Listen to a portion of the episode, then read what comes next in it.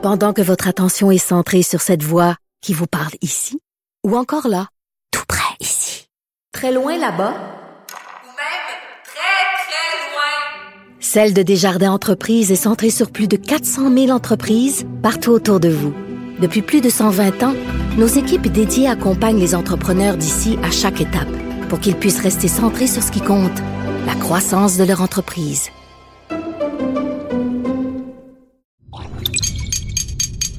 Cube Radio. Pour leur dire euh, ce que le premier ministre a dit doit être exécuté.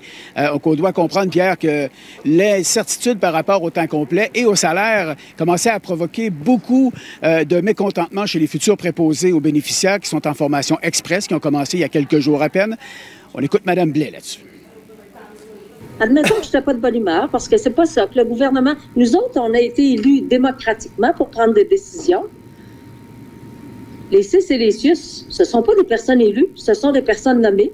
Alors, si M. Legault, qui est le premier ministre du Québec, prend un engagement ferme de dire on va former 10 000 personnes parce qu'on a besoin et on va les payer 49 000 par année, ben, il faut, suivre la cadence. Oui, mais en même temps, Denis, il y a des conventions collectives à respecter. Euh, on passe outre les conventions? Ben, en tout cas, euh, ben, fait ce que dit Mme Blais lorsque je la questionne justement sur tout ça. Elle dit le Conseil du Trésor s'occupe de ces questions-là. Monsieur Legault a fait une promesse. La promesse va être tenue euh, et que tout le monde se le tienne pour dit. Et je dois dire que ces propos ont rassuré, je dirais, pas mal, pas complètement, mais pas mal, euh, les, les futurs préposés aux bénéficiaires que j'ai rencontrés ici. Je suis au centre de formation de Laval. On écoute leurs commentaires. Si c'est vrai, ben, je suis très contente. J'ai hâte de me le faire confirmer par le 6 de Laval. Ça nous fait plaisir. On va se concentrer maintenant sur l'essentiel. On arrive là, dans ce milieu-là, fait qu'on sait pas les rouages puis tout ça. Nous autres, on nous promet quelque chose, on va l'avoir. Puis c'est pas juste une question de question monétaire, là. C'est une question d'heure aussi. Tu sais, Il y, a- il y a des gens là, qui, ont, qui avaient des, dans- des emplois à temps plein. C'est sûr, c'est ça. Moi, je vais rester. C'est sûr. Mais ça me semble pas, ça me semble pas clair encore. Évidemment, la suite des événements, ben, comment réagiront les syndicats? Là, ça, c'est à voir de très près par rapport à tout ça. Merci, au revoir. Alors, le Québec a dénombré 120 nouveaux cas de COVID-19 depuis hier, ce qui porte le total à 54 383. 11 nouveaux décès ont été enregistrés depuis hier, auxquels s'ajoutent 31 décès survenus avant le 10 juin pour un total de 5 340 décès. 42 et quand même hier, c'est impressionnant comme données encore. Le nombre d'hospitalisations qui est de 637, c'est une diminution de 53. Un total de 65 personnes se retrouvent aux soins intensifs, une diminution de 7. Bon, mais maintenant, parlons de cette exclusivité de TVA Nouvelle. Un résident de 90 ans d'un CHSLD de Saguenay qui a été violemment attaqué à deux reprises en plus par un autre pensionnaire, Jean-François. Son fils y voit un manque de surveillance parce qu'il n'y a pas assez d'employés. Tout à fait, c'est le problème selon lui. Pierre, ça s'est produit ici la semaine dernière au centre d'hébergement Jacques Cartier dans le secteur Chicoutimi. Je vous raconte. Premier appel mardi le 9 juin. Le fils reçoit euh, euh, l'appel d'un employé du CHSLD qui l'informe que son père a été agressé à coups de poing au visage par un autre résident. La solution, c'était alors de surveiller les deux hommes et d'offrir des médicaments à l'agresseur pour le contrôler. Cinq jours plus tard, deuxième appel, deuxième agression, encore là à coup de poing au visage. À ce moment-là, je vous laisse entendre le fils qui nous dit quel a été le sentiment de l'employé qui devait l'avertir une deuxième fois. Elle a dit, il a été agressé une nouvelle fois. Puis là, elle dit, je suis vraiment mal à l'aise de vous appeler, puis je suis gêné. Coup de poing au visage, il était fendu euh, au menton. La, la- la- la- la madame, elle me dit, il était un peu moins blessé, mais là, un peu moins, moi, c'est une fois, c'est une fois de trop. Quand on voit les photos de mon père qui a 90 ans, qui a les blessures, tu jurais qu'il a fait un match de boxe avec euh, Mohamed Ali, ça n'a aucun sens. Moi, ce que je veux, c'est le bien-être de mon père. Je dis, moi, le monsieur, je peux pas y en vouloir, il sait pas ce qu'il fait. c'est triste pour une famille, Jean-François. Bon, on comprend, il veut que ça change, plus de protection. Tout à fait. La deuxième solution a été de transférer l'agresseur dans une autre aile du même CHSLD, mais c'est impossible. Le contact est impossible maintenant entre les deux hommes. Donc, il ne veut pas blâmer la direction. Le gros problème, selon lui, c'est le manque de ressources, le manque de personnel pour surveiller tout le monde. Il s'adresse directement à François Legault en lui disant respectez votre promesse sur les futures maisons des aînés Oui, et oui, écoutez le commentaire qu'il a envers la ministre responsable des aînés, Marguerite Blais, qu'il dit avoir souvent entendu aimer les aînés. Je veux pas qu'elle me dise un jour je vous aime, euh, je suis devenu un aîné, je vous aime. Non, non. J'ai pas, moi, j'ai pas besoin de ça. J'ai besoin de monde qui s'occupe de mon père Arrête de les aimer, occupe-toi-en comme il faut. J'en veux pas à la direction là-bas. Les employés, au contraire, les, personnes qui travaillent là, les filles, là, sont gentilles. Moi, je veux pas. C'est des tapes dans le dos qui ont besoin de ces gens-là. Moi, mon père, il a toujours été bien traité par les préposés là-bas. Mais c'est le nombre, ils sont pas assez. C'est ça que je déplore. On dirait que la, société québécoise ont réalisé, quand le COVID est arrivé, ils n'étaient pas au courant de ce qui se passait dans nos, dans nos CHSLD. On s'est fait mettre le nez dedans. là. M. Blanchette ne portera pas plainte ni au CIUS ni à la police, car selon lui, l'agresseur ne pourrait pas être tenu responsable. La ministre Blais va peut-être réagir. Merci. Bonne journée. Norway 130, Ireland 128, Canada 108. Ça, c'était hier à New York. Le Canada subissait une défaite contre la Norvège et l'Irlande pour obtenir un siège au Conseil de sécurité des Nations unies. Ce serait parce que Ottawa a commencé à faire campagne plus tard que les deux autres pays euh, candidats. hein. Et en fait, euh, Raymond, c'est l'explication avancée ce matin par Justin Trudeau. Oui, pour expliquer cette euh, défaite quand même assez cinglante du Canada, vous allez revoir les résultats. Défaite dès le premier tour. Le Canada qui a reçu seulement 108 votes, moins que les deux autres pays candidats, à savoir la Norvège et l'Irlande, qui, eux, ont remporté leur pari, ont réussi à obtenir ce siège qu'ils convoitaient au Conseil de sécurité des Nations unies. Alors, comment expliquer ce revers alors que M. Trudeau avait proclamé il y a quelques années, souvenez-vous, que le Canada était de retour sur la scène mondiale après les années sous Stephen Harper? Alors, voici l'explication donnée ce matin par le premier ministre. Je pense qu'on savait très bien d'entrer dans cette course que euh, les, nos deux compétiteurs, euh, Norvège et l'Irlande, avaient quatre ou cinq ans de plus pour travailler à l'avance euh, de, de nous. On, a- on est rentré seulement il y a, il quatre ans et demi euh, et on a regagné beaucoup de terrain, mais finalement, euh, ça, a été, euh, ça a été trop de, de recul pour pouvoir l'avoir. C'est sûr que c'est une déception, mais ce qu'on a pu faire au cours des dernières années en étant plus engagé euh, sur l'échiquier mondial a apporté des résultats positifs pour les Canadiens. Mais d'autres, ils voient plutôt un échec personnel de M. Trudeau, Raymond. Parce que M. Trudeau s'est beaucoup investi personnellement dans cette campagne. Il a multiplié les appels, notamment. Euh, on peut écouter à ce sujet un ex-ambassadeur, de même que le chef du Bloc québécois, Yves-François Blanchet. L'échec du gouvernement Trudeau sur euh, l'obtention d'un siège au Conseil de sécurité est révélateur de prestige terni du Canada à l'échelle internationale. Ben, moi, je pense que euh, le premier ministre euh, n'avait pas une compréhension suffisante euh, des relations internationales, comment ça joue.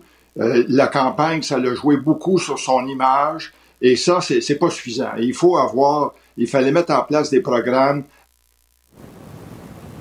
Donc voilà pour les Nations Unies. Euh, Pierre, en terminant, vous dire que le premier ministre a annoncé aujourd'hui qu'une application de traçage mobile sera bientôt disponible pour tracer les contacts que les gens ont eus avec des gens possiblement infectés par la COVID-19. Ce sera disponible le début juillet sur une base volontaire et non obligatoire. Et dit sécuritaire, a-t-il ajouté, hein? personnelle ne sera... Il a insisté là-dessus. Aucune information personnelle ne sera emmagasinée. Euh, plus de détails là-dessus euh, au cours de l'après-midi. Merci, Raymond. Au revoir. On n'est pas obligé d'être d'accord, mais on peut en parler. Sophie Durocher, on n'est pas obligé d'être d'accord. Cube Radio. On remercie nos collègues de TVN, euh, LCA, voyons, TVN. Je vous l'avais dit au début, hein, que les vacances, ça commençait demain. LCN, TVA Nouvelle, on les remercie. Euh, écoutez, je vais absolument revenir sur euh, cet euh, incident qui s'est produit hier à Ottawa. Donc, Jacques Meeting, le chef du NPD, qui a traité à plusieurs reprises à l'intérieur du Bloc québécois, il l'a traité de raciste. Pourquoi? Parce que le NPD avait demandé au Bloc québécois d'appuyer une motion euh, pour reconnaître l'existence du racisme systémique au sein de la gendarmerie royale du Canada, ce que le Bloc a refusé de faire pour toutes sortes de raisons euh, plutôt techniques, disons, qui n'ont absolument rien à voir ni de près ni de loin avec le racisme systémique. Euh, devant le refus du Bloc d'appuyer cette motion du NPD, ben, Jacques Meeting n'a rien trouvé de mieux que de traiter à l'intérieur de raciste. Je m'excuse, mais ça, c'est des comportements de cours d'école. En plus, Jacques Meeting refuse de s'excuser pour ses propos qu'il a répétés quand même à plusieurs reprises. Et c'est pour ça qu'aujourd'hui, Yves-François Blanchet euh, exige des excuses pour avoir euh, traité à l'intérieur de racisme. Alors, il faut comprendre ce que ça signifie tout ça. Ce que ça signifie, c'est que aux yeux de Jacques Meeting, il y a juste deux positions possibles. Soit t'es avec lui, soit t'es contre lui. Donc, soit tu reconnais qu'il y a du racisme systémique, soit t'es raciste. Il n'y a pas de discussion possible. Il n'y a même pas de débat, ce qui devrait normalement être sain dans une démocratie. Toi, tu proposes une idée. Moi, je fais, je discute ton idée. Mais là, on en est rendu que si toi, tu proposes une idée, puis que moi, j'adopte pas ton idée à 101%, ben, je suis un vilain, je suis un méchant, puis tu me démonises sur la place publique. Parce qu'on se le cachera pas, hein.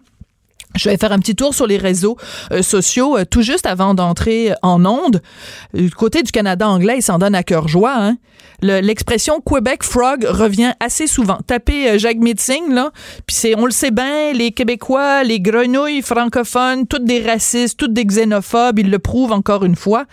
C'est assez déplorable que sur une question qui est aussi crucial, parce que je pense que c'est extrêmement important de débattre de ces questions-là, mais que sur un débat aussi crucial qu'on en tombe dans une position aussi euh, binaire, soit tu es d'accord à 100% avec moi, soit tu es un plouc, un fini, un raciste, un xénophobe.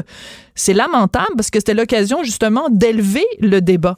Et le fait que Jacques Meeting euh, recourt à des insultes et des injures, je trouve ça vraiment euh, des comportements de cours d'école. Et François Blanchet, dans ce dossier-là, a parfaitement raison de demander que Jacques Meeting s'excuse.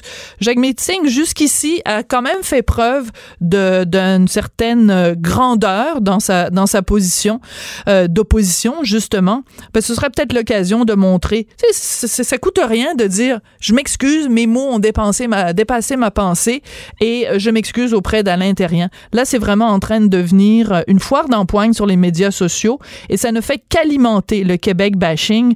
Puis c'est vraiment pas de ça dont on a besoin en ce moment. Alors quand je vois le comportement de Jacques Metzing qui refuse de s'excuser, qui injurie et insulte des gens du Bloc québécois, j'ai juste envie de dire, ben voyons donc. Pendant que votre attention est centrée sur cette voix qui vous parle ici, ou encore là, tout près ici, très loin là-bas, ou même très, très loin, Celle de Desjardins Entreprises est centrée sur plus de 400 000 entreprises partout autour de vous. Depuis plus de 120 ans, nos équipes dédiées accompagnent les entrepreneurs d'ici à chaque étape pour qu'ils puissent rester centrés sur ce qui compte, la croissance de leur entreprise.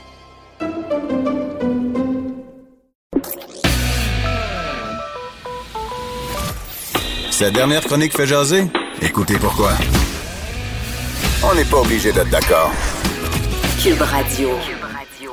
On se demandait depuis plusieurs semaines quelle serait la réaction à la crise dans les CHSLD. Euh, ben la réponse, on l'a eu hier, c'est la coroner en chef du Québec qui ordonne une enquête publique pour en savoir plus clair sur les raisons du dérapage, le pourquoi, le comment, le quand, le qui aussi.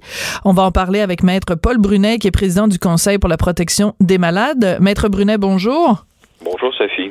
Est-ce que c'est euh, trop peu, trop tard? Est-ce que c'est la bonne solution? À une enquête publique ou vous auriez souhaité euh, une autre forme de réaction? Ben écoutez, nous, on l'avait demandé, cette enquête, depuis le début mars. Évidemment, rendu à ce jour, il est un peu tard pour euh, établir les véritables circonstances des décès.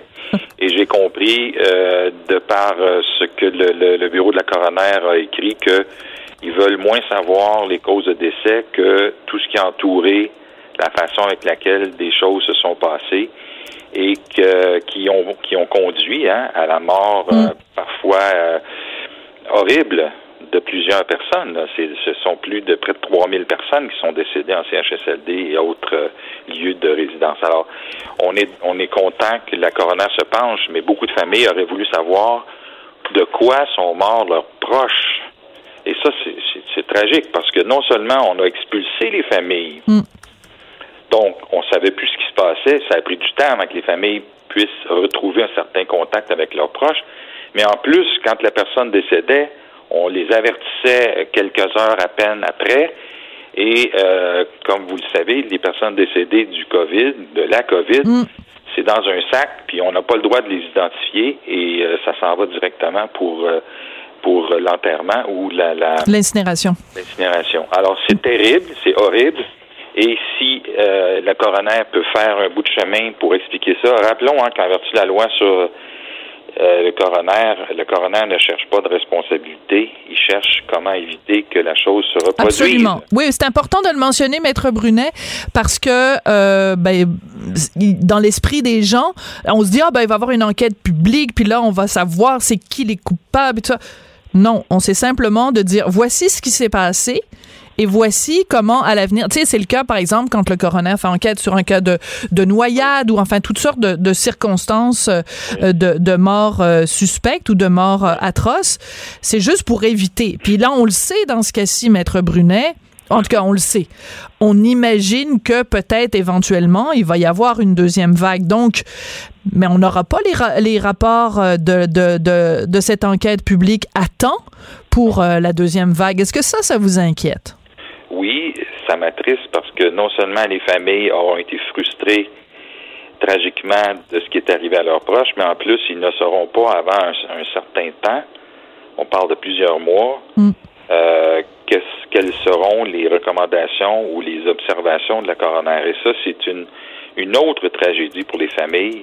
Dans, dans mon esprit, c'est une autre injustice que le temps qu'on prendra pour éclairer, éclaircir. Je comprends que ça prend du temps, mais euh, on pense, si le coroner nous invite, qu'on a plusieurs réponses à lui proposer sur pourquoi ça a pris autant de temps et pourquoi ça a dérapé. D'accord. Essayons de, sans faire, sans se substituer à l'enquête euh, de, de, à cette enquête publique, est-ce qu'on peut quand même ensemble aujourd'hui euh, examiner certaines des causes possibles? Parce qu'elles sont connues, parce que les journalistes ont fait euh, leur travail, parce que des familles aussi ont témoigné. Puis une façon de faire cette, cette euh, constatation-là, c'est de comparer avec la Colombie-Britannique. Là, je m'excuse, on est quand même des cancres comparé à la Colombie-Britannique. Vous n'êtes pas d'accord? Absolument. Mais tu sais, il y a un des éléments à la Colombie-Britannique qui m'a qui m'a fait vraiment réfléchir. La Colombie-Britannique a commencé à identifier systématiquement les problèmes chez les patients et les résidents le 15 mars. Nous, on a commencé à la fin avril, début mai. Fait que juste ça, là, c'est un mois et demi trop tard. Puis tu sais, quand je lis un article fort intéressant du jeune journaliste Alec Castonguay dans l'actualité qui dit, Oui. et je le cite, l'entourage de M. Legault apprend avec effroi que plusieurs personnes meurent. Hey, t'étais où? Étais-tu dans un voyage interstellaire, l'entourage? Nous, on le sait depuis le 5 février. Moi, je suivais les bulletins de l'OMS. Ouais. C'est le 5 février qu'on a commencé à avertir les pays à l'extérieur de l'Asie. Identifier, isoler, traiter. Oui, oui. C'est euh, c'est les trois T, là. C'est euh, euh, test, trace and treat. Exact. Et c'est ce que faisait la Corée, c'est ce que faisait la Chine, c'est ce que faisait, c'est ce que fait, des- c'est ce qu'on fait des pays qui ont 10, 15, 20 fois moins de morts que nous. Je veux revenir sur euh, sur cette réaction-là. Vous parlez de la- du texte d'Alec euh, Castonguay, mais euh, je pense que c'est hier que Dr Arruda donnait une entrevue. Et là, évidemment, j'ai une petite bulle au cerveau et je me souviens plus dans quel média, mais euh, qui disait, on a été... Ah oui, ben c'est José Legault qui le cite, je pense, euh, dans sa chronique de ce matin. Euh, et euh, donc, il est interviewé et il dit, ah ben nous, on a appris avec effarement euh, à quel point on manquait de personnel dans les CHSLD. Voulez-vous rire de moi, Monsieur Arruda? Mais vous, avez- vous étiez où les dernières années? Euh, je, je- juste ici, là, à Cube Radio, on a fait je sais pas combien d'entrevues avec, euh, avec Jean Bottary, entre autres, qui criait et qui tirait la sonnette d'alarme. Il y a eu des rapports du vérificateur général. Il était où, Monsieur Arruda, lui, pendant ce temps-là? Il était au Maroc en vacances. Ah oui, ben ça, faut qu'on en parle. Maître Brunet, non, non, mais sérieusement, là, je veux pas que les gens pensent que je fais une fixation sur le docteur Arruda, mais je veux dire, tout le monde a, a des, a des comptes à rendre dans ce dossier-là. Alors, je rappelle les faits quand même, parce que c'est nos collègues de du bureau d'enquête de QMI qui ont, qui, ont, qui ont les détails de ça. Bon, ce qu'on sait, c'est qu'il a, il a participé à un congrès au Maroc euh, 27-28 février, mais qu'il est revenu au, au Canada seulement le 8 mars et Oui. que donc le reste de son séjour là-bas, il était en vacances. Euh, mais par contre, c'est que en plus, pendant qu'il faisait sa conférence au Maroc, euh, euh, ça, ça se retrouve sur YouTube. Il faisait des blagues sur la pandémie. Quand vous avez pris connaissance de cette vidéo-là, vous avez réagi comment, Maître Brunet? Ben, c'est l'autre face euh, de cette personnalité, hein. Quand ma mère disait quand tu occupes un poste noble, tu es obligé. Alors noblesse oblige. Et, et je soupçonne et je veux pas lui faire porter tout le blâme parce que rappelons que le 13 mars déjà le gouvernement du Québec déclarait l'urgence, mais on n'a rien fait pour les personnes âgées, les résidences ou les CHSLD. Tout ce qu'on a fait, c'est qu'on a restreint les rassemblements, on a fermé les écoles, puis on a interdit les visites dans les CHSLD. C'est ça qu'on a fait. Mais pendant ce temps-là, malgré l'effroi de l'entourage de M. Legault, euh, la COVID sévissait, puis ce sont des, des milliers de morts euh, auxquels on a assisté par la suite et pendant ce temps-là. Alors, je pense qu'on a dormi au gaz et, et tu sais, je ne suis pas le seul à le dire, là. Monsieur Ghebreyesus, le directeur général de l'OMS, De l'OMS, oui. il a dit arrêtez là de vos de- parce qu'il y a beaucoup de commissions scientifiques qui sont en train d'être mises sur pied pour savoir ce qui s'est passé. Il a dit laissez faire un nouveau plan là. Faites juste si vous aviez fait ce que vous aviez écrit que vous feriez, et ça, ça s'adresse aux pays comme le Canada et le Québec. Le Canada, en 2013, l'Agence de santé publique et celle du Québec en 2013 avertissaient les autorités sanitaires. Soyez prêts pour la prochaine pandémie, ayez du stock en quantité suffisante, formez votre personne. C'est écrit noir sur blanc. Et là, nous, on arrive avec la pandémie, puis on court comme des poules pas de tête pour trouver des masques, puis trouver du... On n'était pas prêts. Alors, non seulement on n'était pas prêts, mais en plus, on avait les plus hautes autorités du Québec, comme, comme d'autres pays, là. Je- je- le Québec n'est pas le seul à être en retard, mais à ce titre-là, je vous rappelle que même M. Gutiérrez, le secrétaire des Nations Unies, et je cite l'AFP, a fustigé les pays de l'Ouest pour ne pas avoir commencé et, ne pas- et avoir ignoré les recommandations de l'OMS de tester, d'isoler et de traiter dès les avertissements du 5 février. Mais pendant ce temps-là, beaucoup de monde est en vacances et euh, ce sont des gens extrêmement importants. Et je sais pas, je, je, je présume que quelqu'un posera ces questions-là éventuellement. Mais on n'est pas tout seul, on est une grosse gang en retard. Mais ma mère disait, two wrongs don't make a right. C'est pas parce que bien du monde sont en retard dans le traitement de la COVID qu'il n'y a pas quelqu'un qui est responsable. Elle est bonne, votre mère, a des bonnes expressions. Ça fait deux fois que vous la citez, que vous la citez dans l'entrevue. Maître Brunet, on, on se permet évidemment des blagues, mais on est parfaitement conscient, bien sûr, de la de l'extrême gravité de la situation. Mais mais je pense que c'est important de quand on quand on parle de ce dossier-là, de de mettre des dates, de dire en février il est arrivé telle chose, à telle date en mars on a fait telle chose, on a réagi de telle façon, parce que quand on parle justement, euh, vous nous dites vous que vous avez fait une demande dès début mars pour qu'il y ait une enquête sur ce qui se passait. Ben il faut aussi rappeler que dès le mois de, je dirais peut-être janvier, février, on, on pouvait voir ce qui se passait en Italie. Euh, on le savait euh, que en France aussi, il y a parce qu'ils ont été touchés avant nous que les, les résidences pour personnes âgées, on appelle ça des EHPAD en France, Oui. que c'était l'hécatombe en Italie, euh, la cause à la même chose en Italie. Fait que on regardait le train passer, puis on voyait qu'il s'en venait vers nous, puis on était assis sur les rails, puis on n'a rien fait. Écoutez, on a fait une revue de presse pour les fins d'une invitation éventuelle. Je ne sais pas s'ils vont nous inviter, en tout cas. Euh, journal LSI France, le 27 février, coronavirus, les personnes âgées plus vulnérables, 27 février. Alors, ça vous donne le State News. Excusez-moi une seconde. Non, c'est correct, ça. Le State News USA, first COVID-19 outbreak in US nursing home, le 29 février. Et là là. Le 1er mars, OMS, early reports suggest that illness severity is associated with age. 1er mars. Nous autres, on suit ça là, comme, comme n'importe quel autre citoyen. Bon, c'est ça, c'est là que je veux en venir, Maître Brunet. Parce que, encore une fois, je reviens à notre bon docteur Arruda. Vous, vous nous dites tout ça, là. Puis c'est de l'information qui est publique, là. C'est de l'information qui est, que les journalistes transmettent. Alors, docteur Arruda, là, il peut pas dire « je le savais pas ». Il peut pas dire... Parce que lui, c'est pas un citoyen lambda. Il est à la tête de la santé publique au Québec. Oui. Fait que non seulement il y a l'information que vous puis moi on a, Mais en plus, il a de l'information parce que tout le monde dans son entourage, tous ses spécialistes, ses fonctionnaires payés ben, ben, ben, ben cher chaque année. tu sais, je rappelle que lui, son salaire, c'est quand même 300 000 par année. Fin de la parenthèse. Mais donc, alors, il a les informations que vous et moi on a, puis il a d'autres informations en plus, puis il dit on a été effaré de prendre connaissance de la situation. Je, je la comprends pas, ce bout-là. Non seulement euh, l'OMS nous dit le 4 février qu'il faut commencer à s'occuper de ça, le 4 février, mais le China Daily du 29 janvier nous dit Elderly still most vulnerable to virus. 29 janvier. Nous, on suit ça comme citoyen, là. Y a-tu quelqu'un au ministère qui, qui a suivi ça? Je ne sais pas, mais en tout cas. Et ce qui, m- ce qui me préoccupe, c'est dans l'article d'Alec Castonguay, on, on avertit qu'il y a un rapport confidentiel qui a été remis à la ministre de la Santé concernant la préoccupation pour les personnes âgées à la fin janvier. C'est pas moi qui l'écris, là, c'est M. Castonguay. J'ai hâte et j'espère qu'on saura ce qui était écrit là-dedans parce que si, en plus, la ministre était au courant que c'était là où il fallait agir le plus puis qu'on a agi juste à la fin avril, mais là, ça va commencer à sentir euh, mauvais.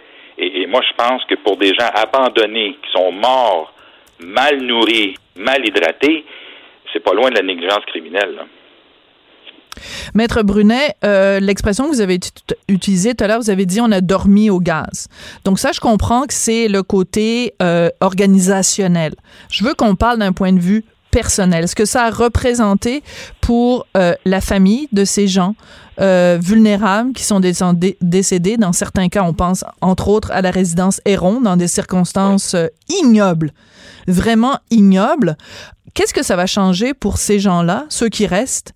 Euh, le fait qu'il y ait cette enquête publique et les recommandations de la santé de la de l'enquête publique? Écoutez, les gens cherchent la justice, les gens veulent savoir. Il y a des gens qui savent même pas de quoi leur proche est mort. Puis quand on demande une copie du dossier au moins les derniers jours, parce que, par exemple, j'ai une dame qui me dit ma mère était très bien il y a deux semaines, puis là, on m'apprend soudainement qu'elle est morte. Elle est morte de quoi? Puis là, ben, on lance toutes sortes de raisons. On essaie d'avoir un certificat de décès avec une cause de décès attestée par un médecin ou une médecin. C'est très difficile. Puis là, on se bat pour avoir le dossier. Alors, on se bat pour savoir ce qui est arrivé. On se bat pour avoir la justice. Puis on se bat pour avoir le dossier. Ça commence à faire dur. Là. On est pourtant dans une démocratie et vous vous n'avez pas d'idée des batailles qu'on est en train de livrer. Et là, les grands bureaux d'avocats qui représentent les CIS et les CIUS, ils vont de toute leur force et probablement de tous leurs honoraires possibles pour combattre, combattre, dis-je bien, les résidents ou les familles qui veulent en savoir plus sur ce qui est arrivé à leur père. Quelle Êtes-vous sérieux? Je, ben, je suis très sérieux. J'ai des copies, là. Vous n'avez pas le droit à ceci, vous n'avez pas le droit à cela. Mêlez-vous de vos saveurs. Puis cette personne-là est-elle vraiment une héritière de, de, de son père? Hey, on fournit des, des testaments en bonne et due forme. Il y a une bataille en règle pour, pour protéger les CIS et les CIUS et ultimement le ministère. Et ça, ça c'est sur le terrain. Là. C'est pas dans les belles paroles euh, très sympathiques que j'entends des ministres. C'est sur le terrain, là, ils se battent bec et ongle pour empêcher les familles de savoir ce qui est arrivé. Et j'espère que la coroner va pouvoir enfin nous éclairer là-dessus. Ça me fait de la peine ce que vous me dites. J'imagine, j'imagine quelqu'un euh, qui a perdu euh, son proche. Ça peut être son conjoint, ça peut être son père, ça peut être sa mère, son oncle, sa tante, peu importe, dans des circonstances euh, qu'on sait difficiles.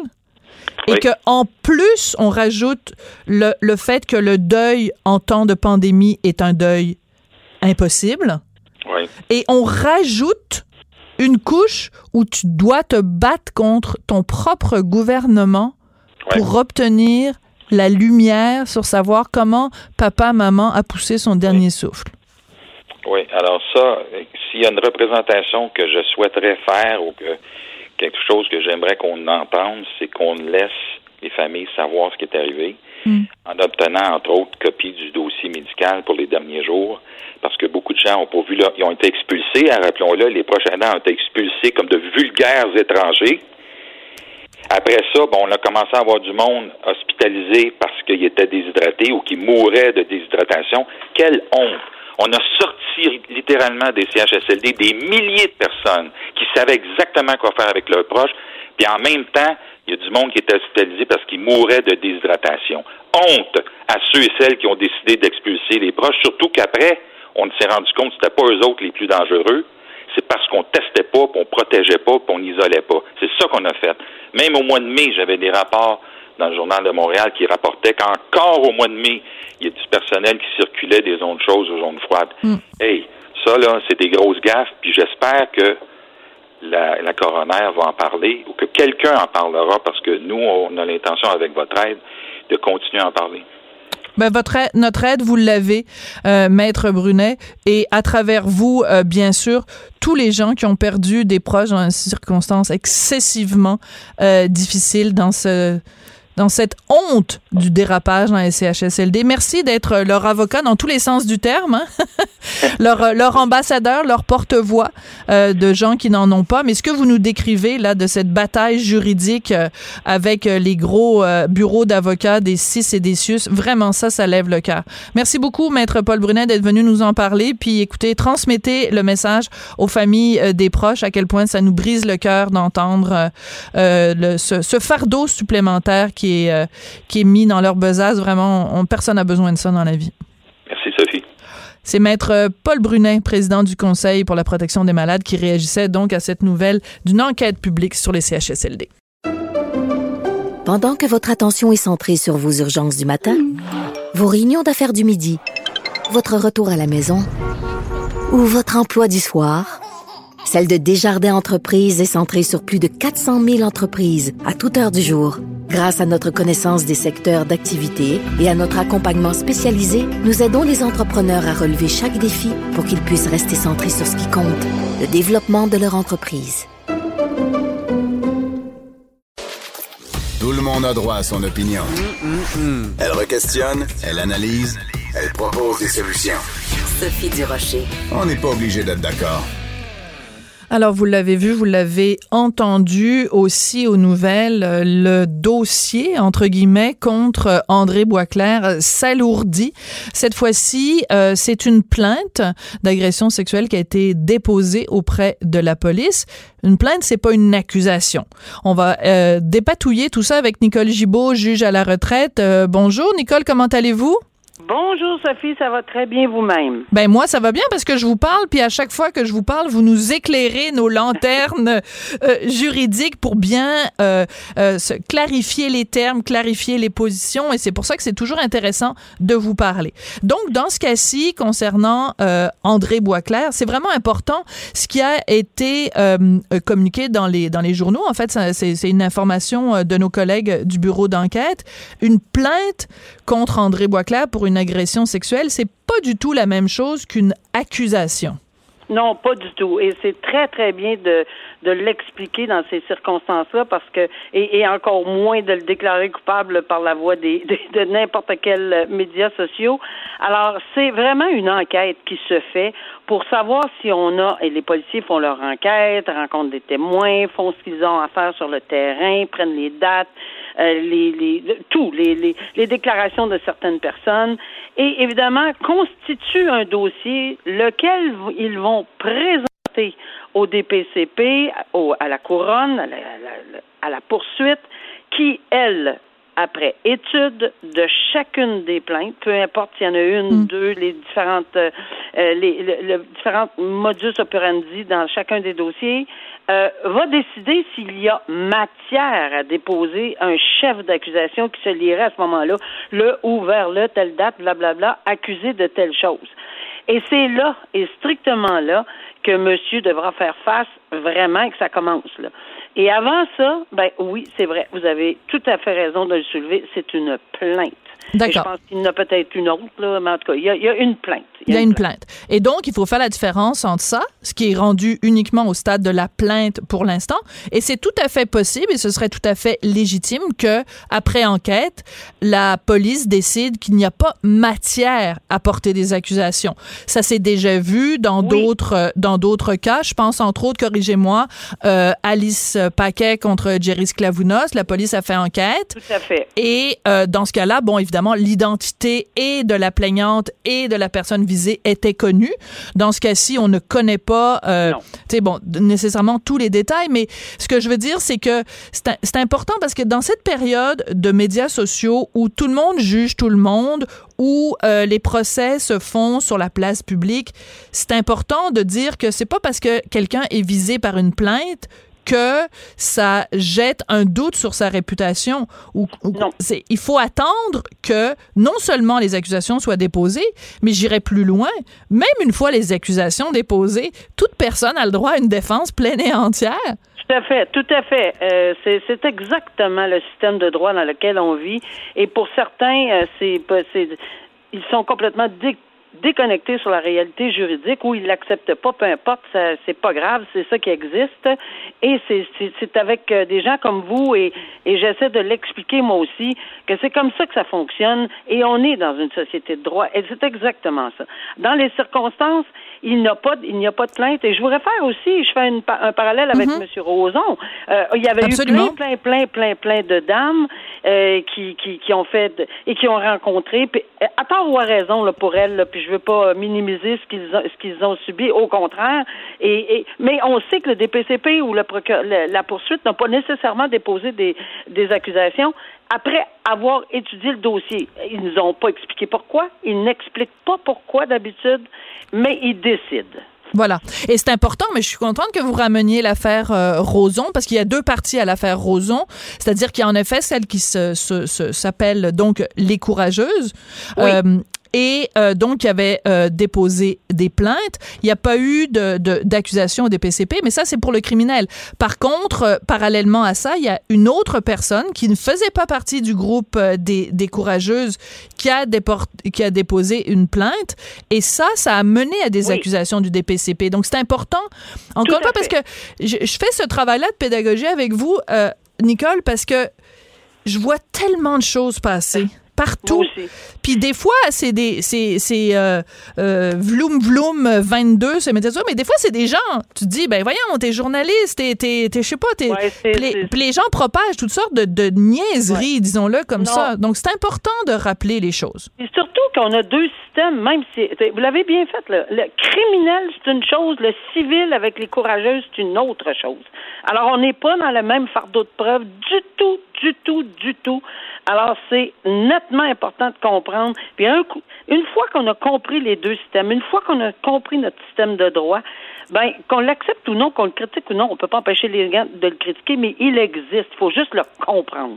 Et euh, un autre parallèle, tiens, euh, là on a parlé donc euh, de la cause, euh, ben en fait qui est jamais devenue une cause, mais donc Alice Paquin contre Jerry Sklavounos, on a parlé de la, des deux affaires Roson, mais même allons plus loin, le- l'animateur de, de Q à, à CBC, Gomeshi. euh, Jan Gomeshi.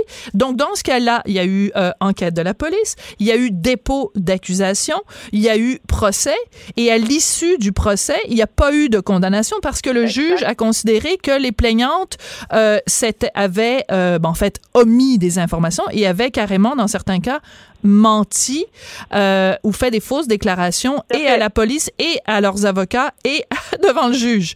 Oui, et j'ajouterai que la- le procureur de la couronne n'est pas allé en appel. Ils ont même pas tenté d'aller en appel dans cette décision-là. Ça en dit, ça en dit beaucoup.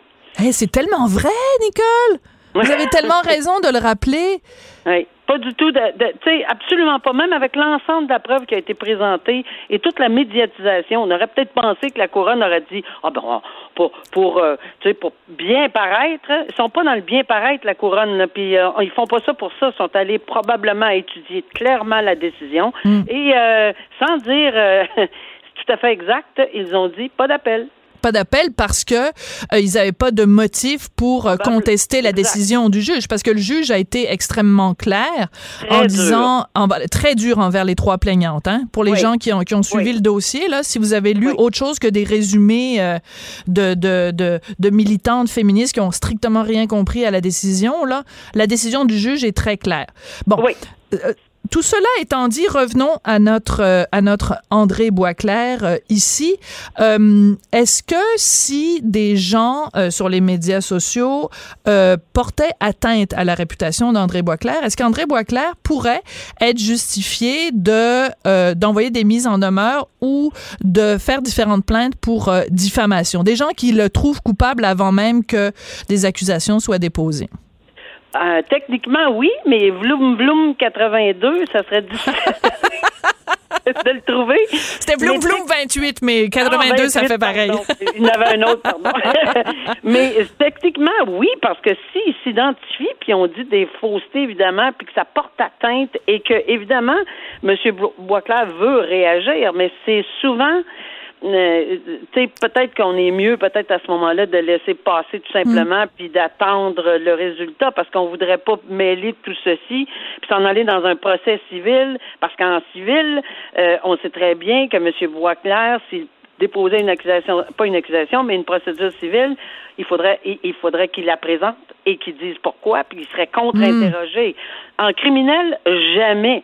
Alors l'accusé n'est jamais, là c'est vraiment un accusé s'il y a des accusations, c'est vraiment là où il peut garder son silence. Au civil, non. On a la cause de, de Betté qui est au même niveau. Il a pris des procédures au civil et il devra répondre à certains interrogatoires. On le sait, ça. Mais au criminel, non. Même s'il n'y a jamais eu de- d'accusation de portée ou même s'il y en a qui ont été retirés au niveau euh, des, des, euh, de la pornographie juvénile. Mais il n'y a pas de témoignage, là. Sauf au civil, c'est pas du tout la même chose. Mm. Nicole, c'est toujours un immense euh, plaisir, puis je pense qu'on a fait, euh, on a fait un bon, euh, un bon travail de pédagogie et d'explication de, de B à bas 101. Moi, je rêve là que dans les écoles au Québec, là, mettons au secondaire, là, où euh, qu'on donne des cours de littératie euh, juridique auprès des, des, des jeunes pour qu'on en fasse des citoyens qui sont au courant Vous avez de toutes ces questions-là. Et je vous dis que je l'ai fait dans ma région de Gatineau et on n'a jamais tant vu de jeunes étudiants au secondaire euh, assister à cette conférence-là. Normalement, on m'a dit qu'à trois heures et quelque chose, lorsque la cloche sonne, il faudrait que je m'enlève de la porte, mais ils n'ont jamais voulu sortir. Alors, c'est avec grande fierté que j'ai fait ces conférences-là et ça me ferait plaisir de continuer à en faire. J'ai jamais vu des gens aussi intéressés de ma vie. Ben c'est parce qu'on touche à des choses tellement fondamentales. En tout cas, euh, mais je pense que c'est important aujourd'hui de faire ce, ce, ce, ce type de, de mise au point puis de mise à niveau parce que les gens confondent tout là. Puis ça, Oui, ça, ça, ne sert pas la justice. Au final, ça sert pas la justice. Et on vous remercie de le faire. Ben, c'est la moindre des choses. Je vous remercie. C'est vous la pédagogue, c'est pas moi.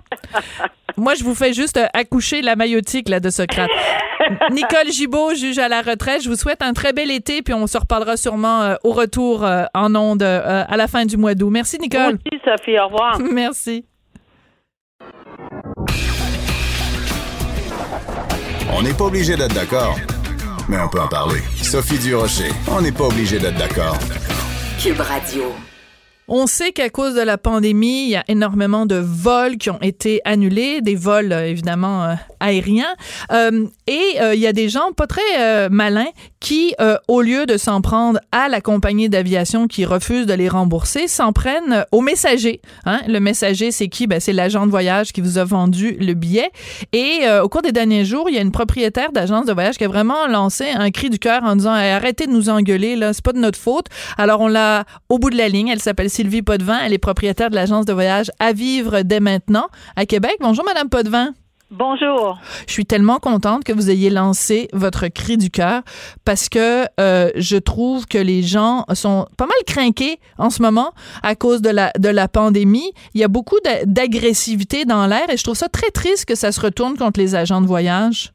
Ben, écoutez, dans un sens, on, on les comprend aussi. C'est pas qu'on ne les comprend pas, mais on- je demande la même chose à l'inverse, c'est-à-dire si nous on essaie de mettre de la compréhension que ces gens-là attendent des montants d'argent importants, ben il faudrait aussi que ce soit partagé puis que eux comprennent que nous on a fait tout notre possible à titre d'agent de voyage, mais qu'on peut pas faire davantage. C'est cette impuissance-là que des fois ils nous laissent même pas le temps de parler pour qu'on leur explique que oui, tout ce qu'il y avait en notre pouvoir, que ce soit moi, que ce soit tous mes conseillers voyage, on a fait l'annulation, on a procédé à la, à demande de remboursement, mais là, quand l'argent va être déposé sur leur carte de crédit, on n'a plus aucun pouvoir de ce côté-là. C'est là qu'on demande qu'il y ait un peu de compassion et de compréhension envers nous. Déjà qu'économiquement, c'est extrêmement difficile pour toutes les agences de voyage, ainsi que l'incertitude qui nous attend Absolument. c'est au moins si les gens ont un petit peu là, de compréhension face au délai d'attente, ben ça va nous soulager de ce côté-là au moins, oui. Vous dites euh, des difficultés financières, évidemment, hein, si on est propriétaire d'une agence de voyage et que les voyages à cause de la pandémie ont diminué de 95% est-ce qu'on peut dire qu'il y a vraiment euh, une diminution de 95% de votre chiffre euh, d'affaires dans votre cas à vous?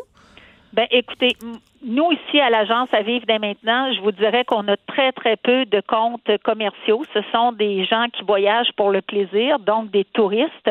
Et nous, on n'a rien vendu depuis la fin du mois de février, parce que déjà au début mars, il y avait beaucoup d'incertitudes.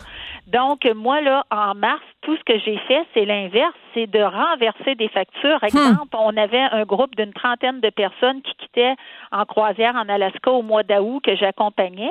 Ben, à ce moment-là, moi, j'ai procédé à l'annulation, mais Hmm. comme le paiement final n'avait pas été donné encore, on a dû rembourser les dépôts à 100% Pourtant, j'avais payé des employés pour travailler sur Ben ces oui. Fait nous, c'est même pas, ça me coûte 3 000 par mois, c'est que j'ai dû même renverser des factures qui fait qu'il n'y a aucune rentrée d'argent pour je sais pas combien de temps parce que tous mes groupes ont été annulés à ce jour-là. Fait que les frais fixes continuent et quand on va recommencer les opérations, ben faut pas oublier que ça va pas recommencer non plus en flèche. hein. Ils ont tellement mis d'incertitudes au niveau des voyageurs qu'on avait ramené euh, le virus ici, fait que les croisières, on a tellement vu de gens euh, dans les nouvelles qui étaient sur euh, les cabines de balcon, Ben les balcons oui. des cabines en disant ben on peut plus sortir de là, on est confiné. Fait que disons la vérité, les médias, euh, ils ont été forts et bon, il y a une grande partie qui est véridique dans tout ça, mais ça l'a installé la crainte auprès de nos voyageurs éventuels. Fait que euh, va vivre avec ça pendant quelques années, c'est une réalité. Quand on voit, par exemple, euh, la compagnie, euh, puis je veux pas non plus en faire une, une question euh, de, de, de, de pointer une compagnie ou une autre, mais moi, j'ai été très surprise de voir Air Transat qui, euh, qui annonçait que, je pense à partir du 23 juillet, qu'il reprenait les vols vers plusieurs destinations, alors que, ben, je vous raconte une anecdote personnelle, là, le jour même où on apprenait ça, moi, Air France me contactait pour me dire, ben, le vol que tu devais faire le 24 juin, il est annulé, puis on te rembourse. Fait que là, je disais, ben voyons, il y en a une compagnie qui annule ses vols, puis l'autre annonce qu'elle reprend ses vols. Est-ce que vous arrivez à comprendre quelque chose là-dedans, vous? Écoutez, c'est vraiment un très bon point de vue. Puis si je peux me permettre, là, je vais vraiment faire la lumière sur ce point-là. Ça va, ça va sûrement aider beaucoup de, de votre euh, auditoire là, à nous Parfait. comprendre. C'est du cas par cas. C'est ça qu'il faut retenir. C'est du cas par cas. Vous avez déjà entendu à la facture, à un moment donné, il disait que dans un même avion, il pouvait avoir 18, 20 prix différents. Pourtant, c'était tout le même vol, exemple, qui faisait Montréal-Paris. Ben ça, ça dépend de la de- vraiment là de quelle classe de service et de quel prix les biens ont été payés. Fait que ça se peut que vous, vous avez un billet, mettons, avec Air Canada, OK, et que les conditions du billet, c'est 100% non remboursable. Ils vous ont offert d'avoir un crédit voyage pour deux ans. Mais par contre, que votre belle-sœur voyageait avec Air Canada, puis qu'elle était dans une autre classe de service, puis qu'elle, elle avait le droit à un remboursement. Mais c'est ça la problématique aussi, c'est que les clients communiquent avec nous en disant Hey, minute, mon voisin, lui, il a déjà été remboursé ou mon voisin, lui, on lui a pas proposé un crédit, on lui on a accepté de le rembourser. Mais tout dépend des conditions des billets, des conditions des forfaits. Fait, c'est là qu'est la problématique parce que faut vraiment que vous preniez information. Euh, bon, c'est sûr, si vous avez acheté direct sur Internet, c'est les petits caractères que bien souvent on ne lit pas. si, si vous êtes passé par une agence de voyage, ben moi ici, euh, je vous dirais que tous mes conseillers sont à la maison, mais bénévolement, ils offrent un service extraordinaire et on va répondre aux questions. Mais dans la mesure, on demande à nos clients de rester polis envers nous. Puis quand on leur explique, puis qu'on leur dit malheureusement, on peut pas faire davantage. S'il vous plaît, croyez-nous et arrêtez de nous obstiner à dire ben mon voisin, lui, a été remboursé. Oui, mais ton voisin, c'est pas toi, c'est pas le même dossier. C'est du cas par cas. Et la journée que nos clients voyagent vont comprendre ça, qu'on peut pas se fier aux autres dossiers qui entendent parler, ben à ce moment-là, ça va euh, vraiment là, euh, il va y avoir de la compréhension qui va être mise dans tout ça. Mais pour l'instant, les gens entendent n'importe quoi Mm, mm. et finalement, c'est pas véridique. Puis là, ben ça fait qu'ils sont un peu craqués, on pourrait dire entre guillemets. Puis c'est nous qui mangeons le contre-coup. Ouais, non, ça c'est vraiment pas drôle. Euh, par contre, quand on parle, vous vous le dites vous-même, bon, à un moment donné, ça va, ça va reprendre puis ça va recommencer, mais c'est sûr que ce sera pas nécessairement dans les mêmes volumes que ce que c'était avant la pandémie. Il y a toute la question des assurances. Qu'est-ce qu'il y a que- parce que il y a des gens qui disent bon ben là moi ça me dérange pas si je pars en voyage puis que je suis pas assuré contre la Covid. Puis il y a d'autres gens qui disent ben là non moi j'ai appelé ma compagnie. Je pense qu'il y a des gens par exemple avec American Express qui euh, ben American Express leur dit ben écoutez aucun problème. Peu importe où vous voyagez dans le monde si vous achetez vos billets avec American Express euh, on vous couvre pour la Covid. Est-ce que c'est c'est c'est c'est votre expérience ça? Ben, écoute, moi, je peux pas, je te réponds pas à ça parce que de un, moi, je vends pas American Express dans Ah. Le sens que je suis pas une agence American Express et assurément, ça va être euh, au client, dépendamment de l'assurance qui va lui être proposée. au cas par De- cas encore une fois Exactement, de demander est-ce que c'est couvert pour la COVID, est-ce que ça ne l'est pas? La journée qu'ils vont enlever euh, la restriction d'éviter tout voyage euh, en dehors du Canada, ça va peut-être changer beaucoup de choses aussi. Puis encore là, il y a des voyageurs qui sont plus audacieux que d'autres, qui eux vont dire, ben garde, je suis assuré pour tout avec ma police d'assurance, sauf le- la COVID. Moi, je prends le risque, je Hmm. voyage pareil. Il n'y a Ouais. pas de bonne et de mauvaise réponse. C'est vraiment comment que le voyageur se sent à l'aise dans tout ça. Mais assurément que la journée que cette clause-là va être enlevée, d'éviter tout voyage à l'extérieur du pays, ben probablement que là aussi les assurances euh, vont avoir des politiques qui vont être différentes dans les produits qu'ils nous offrent. Là. Mais pour l'instant, c'est sûr que les gens voyagent à leur risque. Et euh, cette compassion-là, ce cri du cœur-là que je faisais Oui. aussi, ben moi, je le fais pas juste présentement pour les remboursements qui sont dans l'attente, mais je le fais aussi à plus long terme. Parce que imaginez-vous quelqu'un qui a un crédit voyage, peu importe avec quelle compagnie, Mhm. et que là, tout d'un coup, ben, il décide d'utiliser son 1500 dollars, exemple, pour aller à Cancun. Mais lui, c'est pas Cancun qu'il voulait, c'était Los Cabos. Mais Los Cabos, mettons qu'il a fui la destination avant Hmm. un an ou deux, ben là, déjà, le client va partir de reculons parce que Cancun, il est peut-être allé deux, trois fois, puis il n'a pas le goût de repayer pour aller là. Mais à un moment donné, il va falloir qu'il utilise son crédit voyage. aïe aïe Mais oh mon dieu là, je suis contente de con- pas faire votre métier Oui, ben je vous comprends. Nous, les, les conseillers voyage, même si on lui vend un 5 étoiles, là, Sophie, à Cancun, on ne sait plus si c'est encore un 5 étoiles. Ça se peut qu'il se soit rendu un 3 étoiles et demi parce que l'hôtel a été fermé pendant quatre mois puis que les matelas sentent l'humidité. Ça va être terrible comment on va devoir demander aux gens d'être compréhensifs envers nous parce que nous, on peut plus aller visiter les hôtels avant d'envoyer nos clients. Là. Tout à Un, fait. On n'a plus l'argent pour faire ça non plus. Puis, faut être sur place la journée que ça va recommencer ici pour donner un service.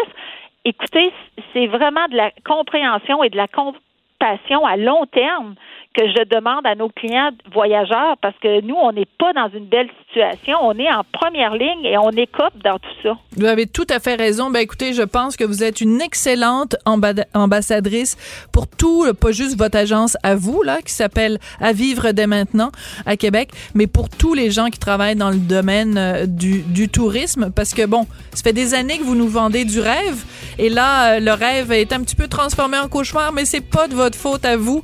Mais vous êtes une très bonne ambassadrice, en tout cas, de demander un peu de compassion, un peu de patience. Puis les gens craqués, allez donc prendre une petite camomille euh, bio, là, puis respirer Ouais. par le nez avant de parler à votre agent de voyage. Sylvie Potvin, merci de nous avoir parlé aujourd'hui. C'est avec le plus grand des plaisirs et on ose se dire bon voyage, à bientôt. Ah ben oui, c'est sûr qu'on va recommencer à voyager. Le plus tôt sera le mieux. Merci beaucoup. C'est comme ça, c'est comme ça que se termine l'émission. Merci à Hugo Veilleux, Maude Boutet et Frédéric Mocoul à la recherche. Merci à Gabriel Meunier à la mise en onde. Je vous laisse en compagnie de Geneviève et je vous retrouve demain midi. Cette émission est maintenant disponible en podcast. Rendez-vous dans la section balado de l'application ou du site pour une écoute sur mesure en tout temps. Cube Radio, autrement dit. Et maintenant, autrement écouté.